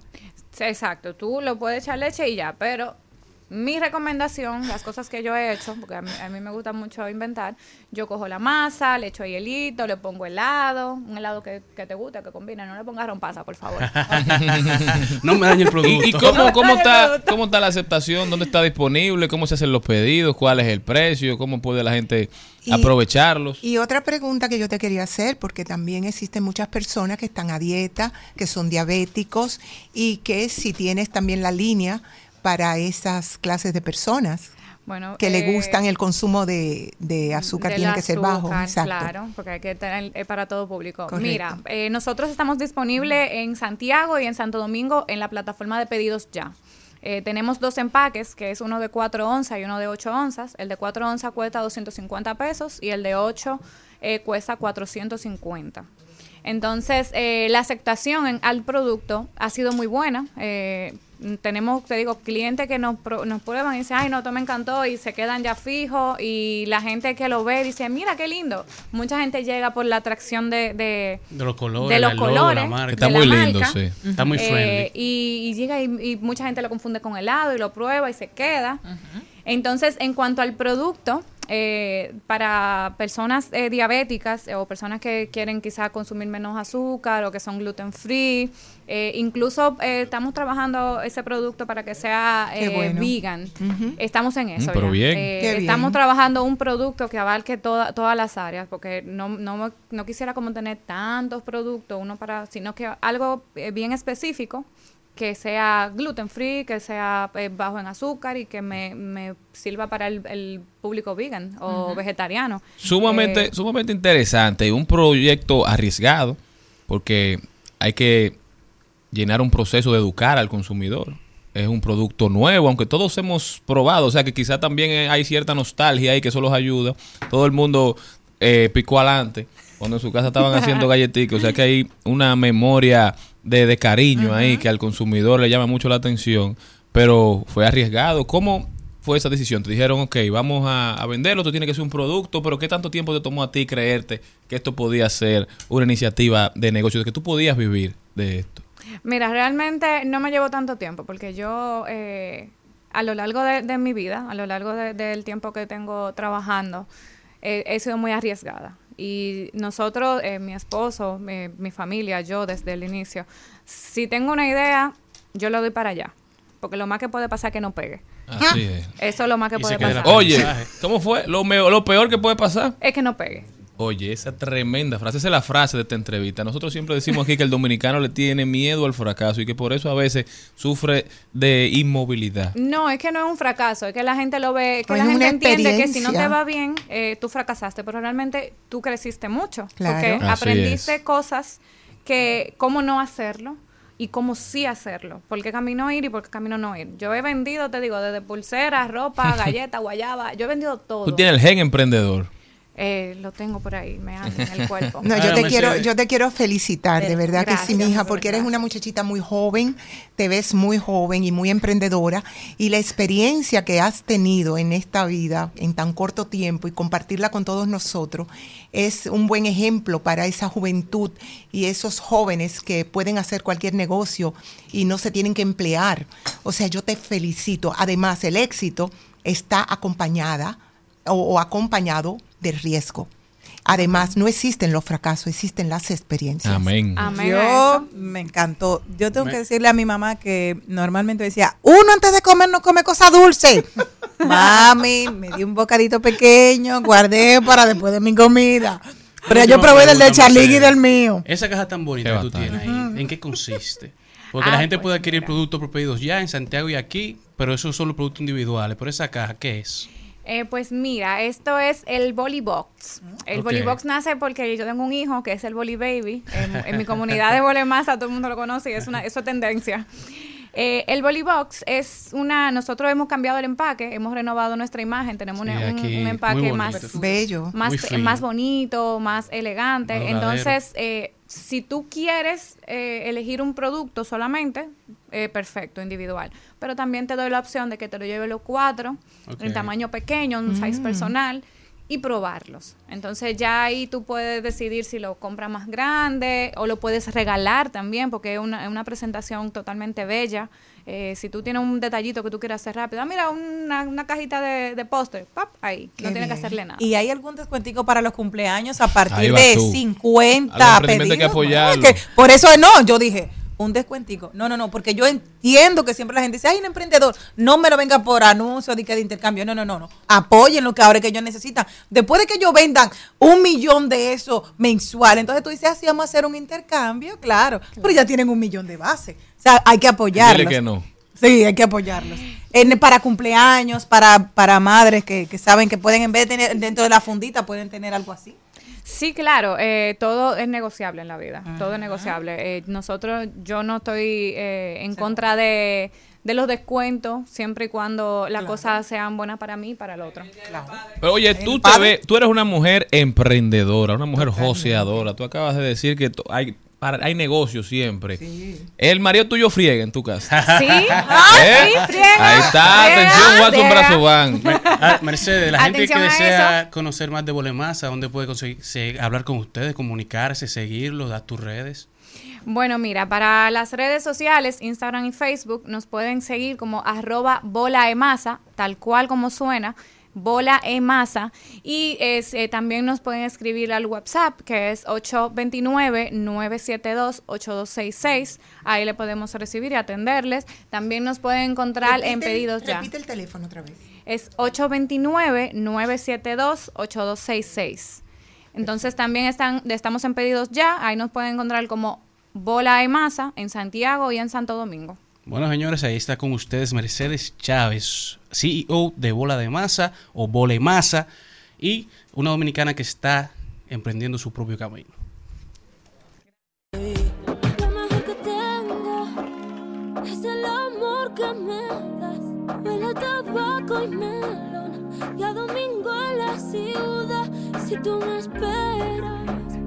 El tiempo puedo doblar, el cielo puedo amarrar y dártelo entero. Trending Topics. Al mediodía. Con Mariotti y compañía. Presentamos Trending Topics. Y nos vamos rapidito de una vez a ver qué está pasando por las redes sociales, porque esto es Radio Responsable, Radio y Redes, Redes y Radio. Información sin sufrición. ¿Qué está pasando, Jenny? Bueno, un- 40 años nunca se habían visto tan lindos. Ya yo llegué a la edad que me gustan los de 40, pues sí. Hoy cumpleaños. Ahora cumpleaños. Sí, ahora. Ahora entiendo porque Henry tiene 40, claro. Y además que hoy cumple 48 años Alex Rodríguez, mi amor. pero un Así que. Alex, tan bello. Bello, esos ojos maravillosos. Sí, ellos tienen tres días de diferencias, sí. Pero es una de las Qué tendencias bastante. del día de hoy, porque claro, hay uno que no se desliga del otro, la gente sigue todavía con esa relación Y sin superarla. cumple. Y ya nadie se acuerda, yo no me acuerdo, yo no sé cuándo cumpleaños, pero yo sé que hoy nuestro toletero le hicieron una, ¿verdad? ¿Te acuerdas cómo era? Me acuerdo que una princesa me das lo que pido. Oh. ah, me acuerdo. Ponme la del anillo. Alex Rodríguez. El pelotero más completo Nunca durante casi una década que han tenido las grandes ligas. Oye. la estampa de Alex Rodríguez. Oíste, nunca había sentido Chacha, algo tan grande. Tenemos, tenemos en tendencia El al rapero canadiense Drake, que se encuentra actualmente de gira por todos los Estados Unidos y en el día de ayer anunció que en menos de dos semanas estará entregando nueva música con un nuevo álbum. También tendencia a la Reserva Federal de Estados Unidos, señores, que volvió a subir los tipos de interés. Volvió a subir los tipos de interés cuando había dicho que no lo iba a hacer. Lo subió en punto 25%, el nivel más alto en los últimos 22 años. Estas tasas suben cuando quieren controlar la inflación. Al reducir la demanda y quitar presión sobre los precios, evidentemente los Estados Unidos todavía no han podido manejar la inflación rampante que cada vez le saca dinero a los que menos tienen. Se dice que la inflación es un impuesto a los pobres porque es a quienes más afecta. Aquí en la República Dominicana eso evidentemente se verá reflejado porque lo que pasa en los Estados Unidos siempre, siempre, siempre llega aquí. La avenida Las Carreras de Santiago es una de las tendencias del día de hoy por la explosión de una tubería que ha provocado el hundimiento de un tramo de esta. Así que eso están hablándose, está en el tramo, está entre las calles Sánchez, esquina Cuba, allá, y hace menos de un año se produjo un derrumbe en esta misma vía. Hay que chequearlo otra vez. Está en tendencia también X, para los que no saben, X es el Twitter, Twitter ahora se llama X, y está en tendencia porque ya existía un usuario con el, con el X solamente, y una vez O sea, como realiza- su nombre. Con el nombre X, y entonces una vez se realiza el cambio de la transacción de Twitter a X, la plataforma de Elon Musk le quitó el usuario A sin terror. medir palabra. No hablaron con él, él- él- llegaron a su cuenta de la compañía un día y estaba deshabilitada. Era una compañía, no era ni siquiera Era una una, compañía, persona. Una compañía. Bueno, que se vayan para, para threads. Señores, estas fueron las tendencias. Nosotros continuamos.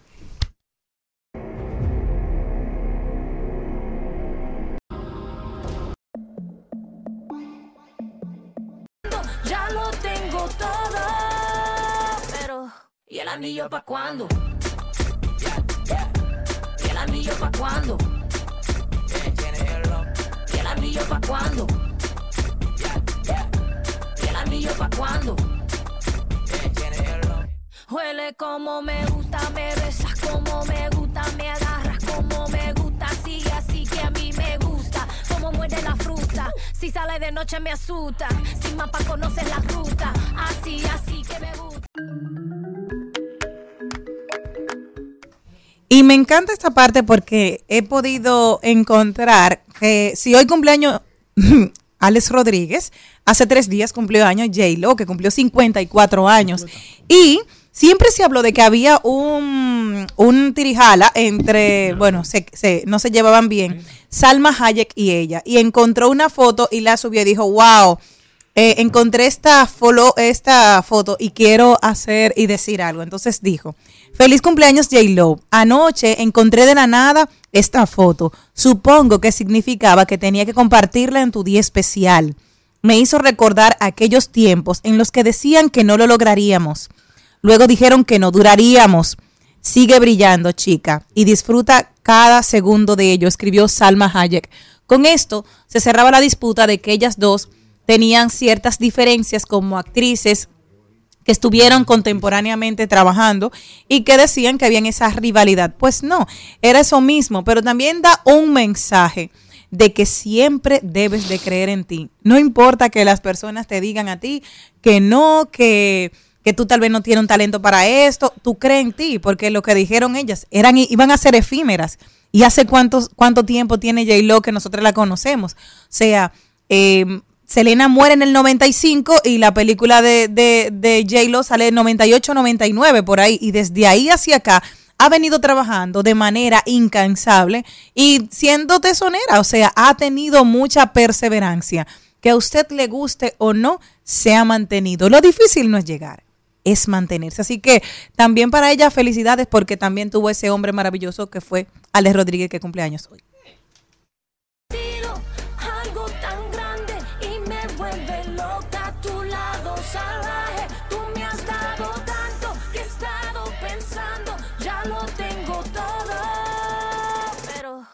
Anillo pa' cuándo? En al mediodía es bueno recibir buenas noticias. Es bueno recibir buenas noticias con Mariotti y compañía.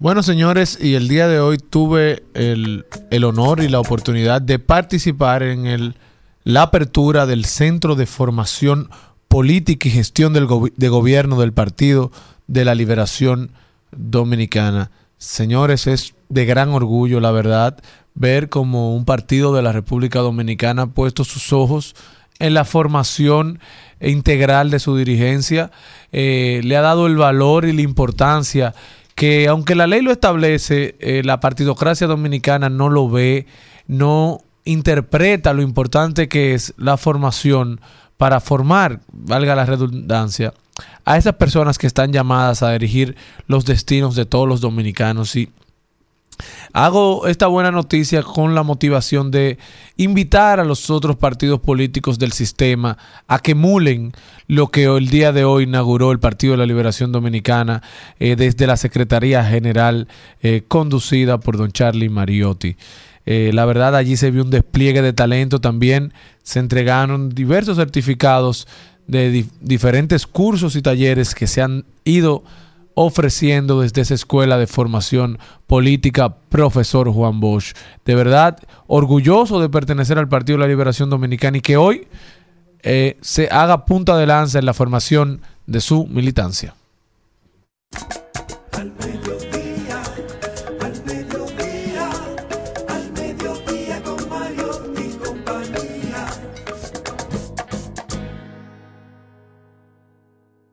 En Al Mediodía, con Mariotti y compañía, seguimos con Páginas para la Izquierda.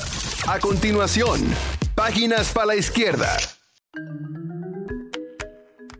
El libro que vamos a recomendar hoy es de nuestro queridísimo Jung Chul Han. Se llama La expulsión de lo distinto. Es el libro de que hemos venido leyendo desde que empezó el programa. El libro habla de que en los tiempos en que existía el otro, esos tiempos han pasado. El otro como amigo, el otro como infierno, el otro como misterio, el otro como deseo, va desapareciendo, dando paso a lo igual.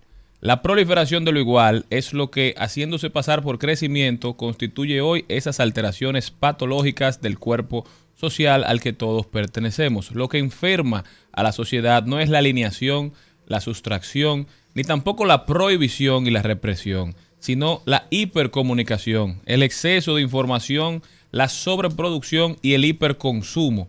La expulsión de lo distinto y el infierno de lo igual ponen en marcha un proceso destructivo totalmente diferente, la depresión y la autodestrucción. Este ensayo de John Chulhan ha rastreado el violento poder de lo igual en fenómenos tales como el miedo, la globalización y el terrorismo, que son los que caracterizan la sociedad actual. Y para leer una parte, para que vean lo interesante que es este libro, este ensayo, dice, a la globalización le es inherente una violencia que hace que todo resulte intercambiable, comparable y por ende igual.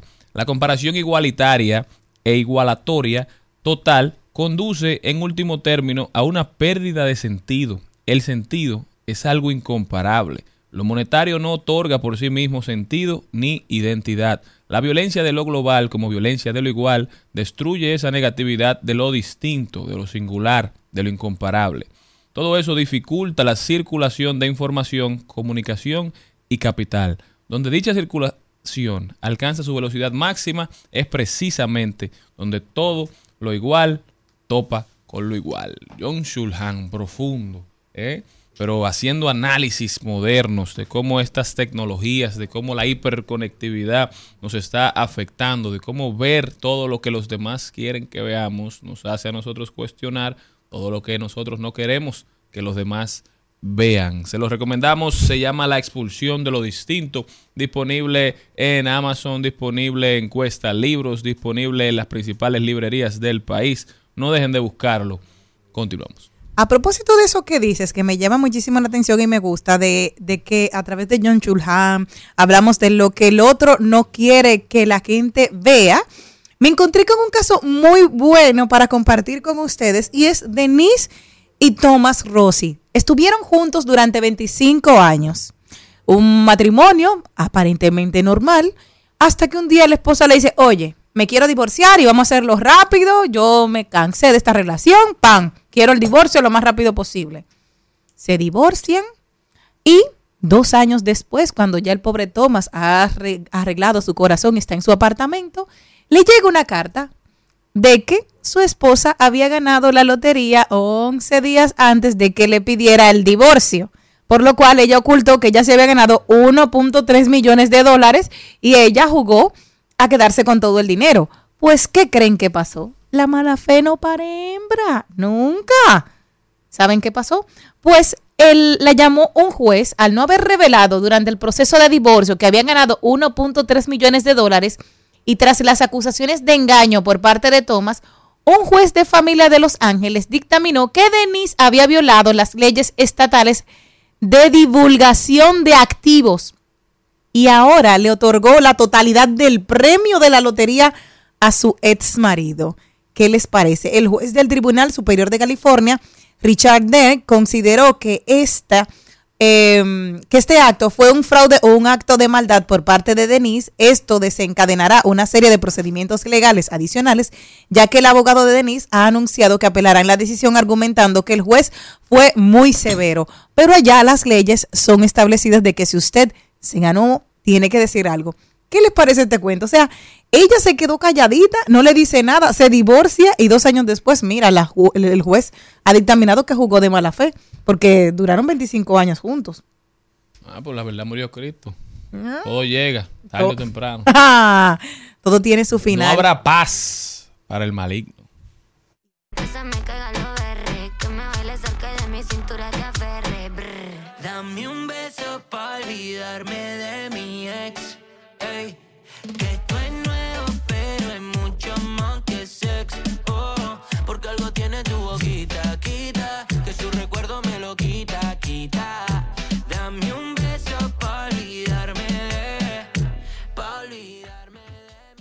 En Al Mediodía, con Mariotti y compañía. Clave A. Clave A.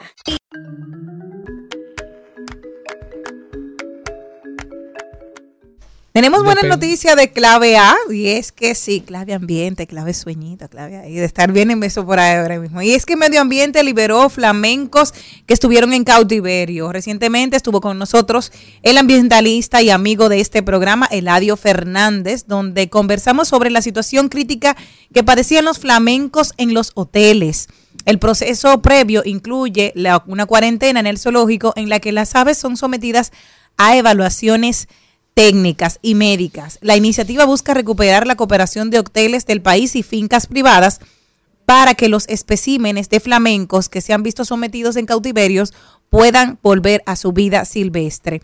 El rescate rosado, además de reintegrar especies a su hábitat natural, realiza talleres, charlas de conciencia a la población sobre la importancia de mantener las especies en sus espacios naturales, lo cual ayuda a preservar el equilibrio de los ecosistemas, en especial de los humedales. Aquí estuvimos mostrando cómo las alas de estos de estas aves eran totalmente laceradas y lastimadas para que no volaran, para que no se escaparan de los hoteles y que estaban sometidas a un estrés muy grande que hacían que ellas mismas se arrancaran las plumas por, por todo lo que tenían que vivir y someter y estar ahí como para que todo el mundo estuviera viendo esta, esta ave que no estaba en, en su, en su entorno natural.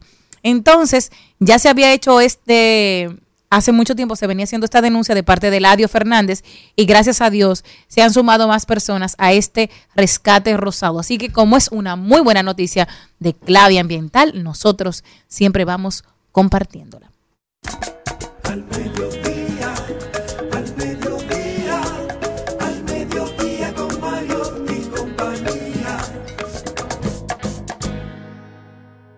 Presentamos 2020. 2020. Salud y bienestar. En Al Mediodía. Con Mariotti y compañía.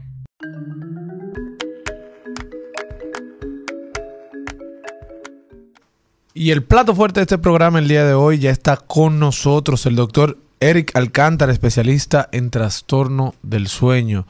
Una patología que viene en aumento significativo en los últimos años, sobre todo luego de la pandemia en el pueblo, en el mundo, pero donde nos toca convivir en el pueblo dominicano. Doctor Eric, ¿cómo está? Hey, ¿cómo está? Buenas tardes y gracias por la invitación nuevamente y por el apoyo que nos dieron para el primer congreso de Así nuestro es. país que fue este fin de semana. Eh, fue el más importante del Caribe y del país, donde tuvimos la presencia de tres invitados internacionales, dos médicos otorrinos eh, ci- cirujanos de México y uno de Brasil. Eh, este congreso se enfocó, porque fue la sociedad de, de otorrinos que la organizó, y se enfocó en el trastorno del sueño respiratorio más frecuente que tenemos en el país, en las técnicas quirúrgicas y también en los odontólogos, la odontología de sueño. Que hoy día en el país tenemos alrededor de cuatro odontólogos que están haciendo un excelente trabajo tratando a los pacientes con apnea obstructiva del sueño. Y en mi parte, que soy el médico del sueño somnólogo, es donde ellos me utilizan. Somos un grupo que eh, tenemos que trabajar de manera Multidisciplinario. exactamente para donde ellos realizan el diagnóstico conmigo, eh, se apoyan en mi diagnóstico y luego el seguimiento, luego del tratamiento, ya sea quirúrgico o odontológico, ah, cuando envían el paciente ya para un seguimiento adecuado y que el paciente ya se haya, eh, haya eh, recuperado totalmente de este tipo de enfermedad respiratoria. Pero hoy estamos aquí para hablar de insomnio. Sigue siendo la causa número uno de la asistencia de los pacientes a la clínica. Y eh, eh, usualmente el paciente con insomnio llega a su médico de cabecera, ya sea en cualquier pueblo de nuestro país, a la atención primaria. Y lo ideal sería que antes de iniciar un tratamiento con insomnio con medicamentos, lo ideal es eh, indicarle ver un, médico de sueño, ir a una clínica de sueño, donde se podría ah, hacer una anamnesis completa en medicina del sueño, que son otras series de preguntas y de cuestionarios que nos apoyamos para poder llegar a un buen diagnóstico de qué tipo de insomnio tiene ese paciente, si es relacionado tal vez a algo externo, que sea un insomnio por algo que ocurre en ese momento, que es lo más frecuente que vemos en la clínica. Ese es un insomnio agudo, que en menos de tres meses y muchas veces se relaciona a algún estrés, a algo, a, a algo me, tengo más ahora situaciones en mi trabajo o tengo una pérdida familiar o problemas económicos. Usualmente ese tipo de insomnio eh, muchas veces reacciona muy bien a un tratamiento que no sea con medicamentos, sino con simplemente tratar los hábitos del paciente. Y eh, sigue siendo todavía la causa de que los pacientes llegan a la clínica con una caja de medicamentos, ca- casi todos los medicamentos que tenemos disponibles en el país para insomnio. Y eso nos dificulta a nosotros poder elegir un buen tratamiento. Porque ya el. Y no solo eso, sino que muchas veces los síntomas de insomnio que el paciente tiene durante el día se asemejan a otros tipos de tras- trastorno del sueño. Y cuando le hacemos el estudio del sueño al paciente, es otro trastorno que tiene, que causa micro despertares durante la noche. El paciente tiene síntomas de insomnio y lo primero que el paciente cree que es insomnio que tiene. Por eso es tan importante la medicina del sueño y en nuestro país que tenemos varias clínicas del sueño, varios especialistas que tratan el problema de sueño pueden hacer el diagnóstico real. Por lo tanto, si usted, médico o eh, enfermera, médico de atención primaria en cualquier pueblo del país, se le presenta un caso de insomnio crónico, un paciente que le diga, yo tengo siete días que no duermo, doctor, eh, indíquenle la, cita con su psiquiatra, con un psiquiatra que sea entrenado en sueño o con un somnólogo o un médico de sueño para que pueda hacer un abordaje más amplio y determinar la, la- la causa de base, no simplemente dormir al paciente, que es lo primero que se hace en nuestro país y en la mayoría de los países, lo que queremos es ayudar al paciente y lo ponemos a dormir, pero le cubrimos otro problema que puede afectar el corazón. El dormir poco se relaciona a demencia, a Alzheimer, a degeneraciones, a problemas cardiovasculares, Eso es decir, que eso es importante el sueño. Solo en Estados Unidos se habla de que eh, una incidencia de un 30% de la población puede tener insomnio y 10% de la población total insomnio crónico, es decir, que un trastorno muy frecuente. Doctor, para los que no tenemos el día a día con, con- con esta situación, ¿cuándo se considera insomnio? ¿Cuáles son las horas que yo digo, ok, ya sí me tengo que ir a chequear porque te acaba de decir siete días, una semana? Y ok, que yo soy biónica, pero cuando me acuesto, yo soy como los muñequitos que le sacaron la pila. Quedé ahí, muerta prácticamente. Pero, sí, exacto, como ese es mi momento de sacarme las pilas y quedé ahí. Pero, ¿cuándo es insomnio? Y si hay algún trauma que lo provoque.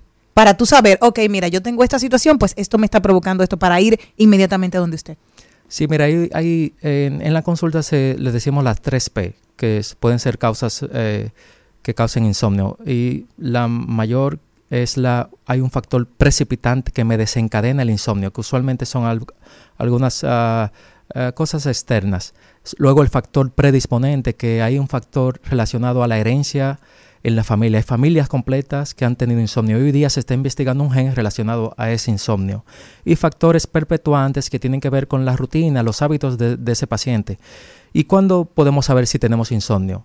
Si mm, yo, si me llega el sueño, la presión de sueño, eh, que son procesos homeostáticos y circadianos, que cuando sentimos ese sueñito, mira, ya como que me está dando sueño, me voy a la cama.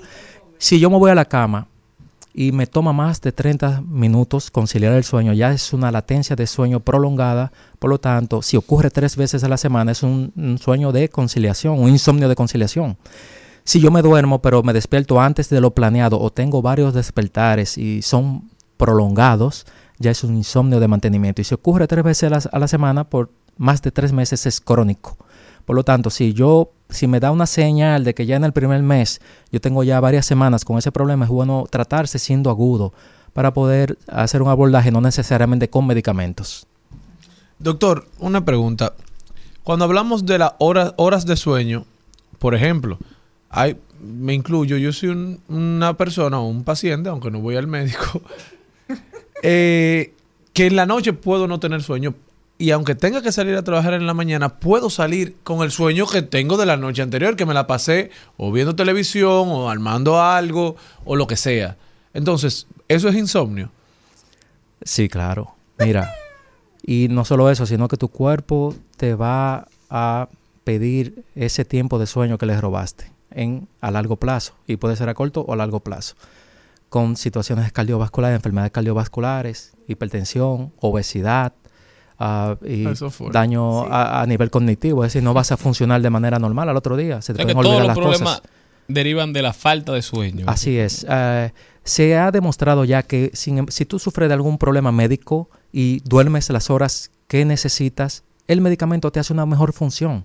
Porque el sueño es para eso, para reparar, para reparar el organismo de todo lo que hemos eh, hecho y en el cerebro a desintoxicar las, lo que no necesitamos, eh, retomar la, eh, mantener la memoria de lo que no- nosotros queremos recordar, es un proceso muy complejo. Eh, la hora de sueño varía de persona a persona. ¿Qué tiempo? ¿Cómo yo sé si necesito más tiempo de sueño? Si me levanto en la mañana y aún me siento cansado. O si durante el día tengo, me da sueños, me da hipersomnolencia excesiva diurna, que el síntoma número uno de los trastornos del sueño. ¿Y cómo yo puedo ponerme al día sin, si no tengo el tiempo para dormirme las horas que quizá mi cuerpo necesita? A tu edad, un adulto necesita entre 7 a 8 horas de sueño. 7 horas que tú completes, eso te- puede ser beneficioso para tu salud, exactamente. Pero hay dormidores cortos que con 6 horas pueden hacer su vida normal, su día normal. Ahora, si me da una señal de que después de almuerzo me da un sueño terrible o al final del día se me dificulta socializar o voy a una reunión y me duermo, es una señal de que necesitas más horas de sueño. Doctor, eh, dos preguntas que vayan de la mano. ¿Los ronquidos pueden afectar el, el sueño? Como el matrimonio, Jenny. Y la segunda pregunta, hay personas que no respiran por la nariz, que por alguna razón respiran por la boca. ¿Qué tiene que ver esto con el insomnio? Tiene que ver muchísimo. Mira, eh, el ronquido, antes se creía que era solo un sonido molestoso. La, a- a- en la clínica de la mujer que lleva el marido, porque están durmiendo ya en otra habitación. Y, y no solo eso, sino que ese paciente se monta en un avión y es molestoso para los pasajeros. Al otro, porque uno no se da cuenta. Para lo otro. Eh, pero es ese cierre, es vibración de las estructuras anatómicas dentro de la faringe y eh, ese cierre disminuye la oxigenación. Por lo tanto, van a ocurrir micro despertares a nivel del electroencefalograma cuando realizamos el estudio del sueño. Y solo por el ronquido, el paciente tiene pausas en la continuidad del sueño, por lo tanto, se va a sentir cansado al día siguiente y se confunde mucho con un problema de insomnio. Y solo por el ronquido, óyeme eso. Y pero eh, la respiración nasal es fundamental para que tengamos un buen sueño. Por eso los pacientes, cuando nosotros hacemos el diagnóstico de apnea obstructiva del sueño o cualquier otro problema respiratorio del sueño, siempre lo, lo enviamos a evaluar con el otorrino o el cirujano maxilofacial para que evalúe la vía nasal, para ver si no hay un pólipo, una, una hipertrofia de los cornetes, por ejemplo, porque la respiración nasal es fundamental para que un paciente tenga un buen sueño. Hemos visto casos de micro despertares y macro despertares durante la noche solamente por una obstrucción nasal. Entonces el paciente eh, cree que insomnio que tiene muchas veces. Por eso es importante hacer una buena evaluación, una buena anamnesis del paciente. Y nosotros lo hacemos con todo el grupo de médicos que tenemos en la clínica del sueño, que son otorrinos, psiquiatras, o, eh, psicólogos en, en sueño, que tratan muy bien lo- el trastorno de insomnio crónico con la terapia cognitivo-conductual en insomnio, que es lo moderno ahora en tratamiento para insomnio. Pero lo- usualmente lo ideal es eh, no utilizar ningún medicamento y ayudar a ese paciente a mejorar su, sus hábitos para que no siempre se mantenga utilizando medicamentos. Ahora, hay casos de crónicos que sí necesitan medicamentos ya a largo plazo. Lo ideal es que ese paciente pueda dormir, pueda eh, mantenerse en salud con ese sueño y que funcione de manera normal al otro día, pueda trabajar, pueda socializar, compartir con su familia. Doctor, en el caso de las personas con insomnio, los que están a su alrededor, ¿cómo deben tratarlo? ¿Suelen ser unas personas difíciles de tratar por, por no poder dormir? ¿O con, para tú saber cómo, cómo reaccionar sabiendo, ah, mira, él padece de insomnio, porque usted sabe, este tipo es o esa tipa es, pero eh, tiene esta condición. ¿Cuál es la mejor manera de tratarlos? Un insomnio te llega con síntomas como irritabilidad diurna, eh, cambios en el humor, y ese paciente eh, hay que tener precaución porque no todos los medicamentos van a funcionar de un día para otro. No todo es así. Unas moléculas tienen que conocer bien, eh, el cuerpo tiene que aceptar bien esa molécula. Y hay pacientes que son fáciles, que la primera noche, la segunda noche ya se le controla el, el problema, pero hay otros que toman tiempo. Y cambiar esos hábitos, por ejemplo, de yo ver televisión en la cama, de yo utilizar el celular, de yo trabajar en la laptop en la cama, que eso me lleva a un insomnio crónico, eh, cambiarlo a largo plazo toma tiempo. Por lo tanto, nosotros siempre le explicamos al paciente que es un proceso de una, dos semanas, tres semanas, pero una vez ese paciente siga los eh, buena higiene del sueño, ya ese paciente va a mejorar y lleva ese sueño a como era antes. Ahora hay que tener algo en cuenta que cuando vamos entrando en edad vamos a dormir menos, esa es la esperanza. Eh, por una serie de cambios que ocurren en nuestro, nuestro organismo, en la mujer, por ejemplo, luego de la menopausia, eh, cambios hormonales, que esa disminución en, la, en el caso de las mujeres de la progesterona y el estrógeno también se, se relacionan mucho a, a falta de sueño y a insomnio también. O sea, que uno se va poniendo más viejo y va perdiendo capacidad de dormir. Eso me de está dormir las pasando horas a mí. necesarias. Y ah, hay, pero puede ser que el vecino, si le vaya bien y duerma sus nueve horas, ocho horas, siete horas, pero lo esperable es, eh, que han dicho las investigaciones científicas, es que vamos a dormir menos, y lo han demostrado. Doctor, el estudio, para ya cerrar, el estudio de los trastornos del sueño, ¿qué tan invasivo es? ¿Hay que dormir en el centro? ¿Cómo funciona? Mira, depende. Si es insomnio, se les realiza un estudio al paciente, actigrafía se llama, que el paciente utiliza un reloj eh, un poco más... ah, un poco más No, no, moderno, sino que capta más señales, Enfocados. capta más señales y nos el paciente lo utiliza por 14, col- 14 días con una con un diario de sueño anotando todo lo que realiza, si tomó café, si hace ejercicio. Y es- ahí se puede, se puede hacer el diagnóstico de un insomnio de conciliación o de mantenimiento y, o asegurarnos de que hay un diagnóstico real de insomnio. También existe el, el estudio de la polisomnografía, el estudio del sueño durmiendo en la clínica. Es el más completo, donde se pueden diagnosticar más de 40 trastornos del sueño, porque podemos ver la fase del sueño del paciente a través del electroencefalograma. Podemos determinar qué tiempo en porcentaje pasa ese paciente en cada fase, si tiene una arquitectura del sueño normal, es decir, si entra fase 1, fase 2, fase 3, que es profundo, y luego fase de movimiento ocular rápido, REM, que es bien profundo, donde nosotros descansamos, donde hace- soñamos y donde también ocurren algunos trastornos del sueño como parasomnias nocturnas, eh, trastornos del movimiento durante fase de sueño REM.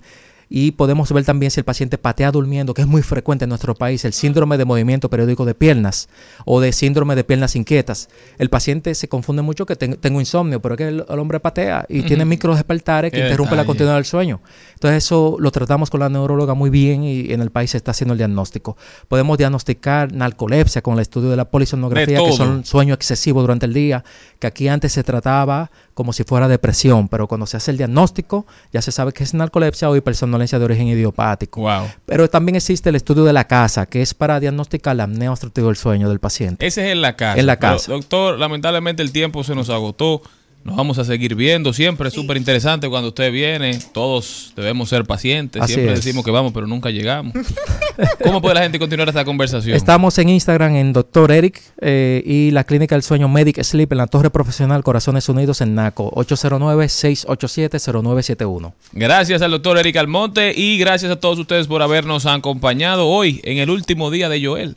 Hasta mañana, pueblo dominicano, si Dios quiere. Hasta aquí, Mariotti y compañía. Hasta aquí, Mariotti y compañía. Hasta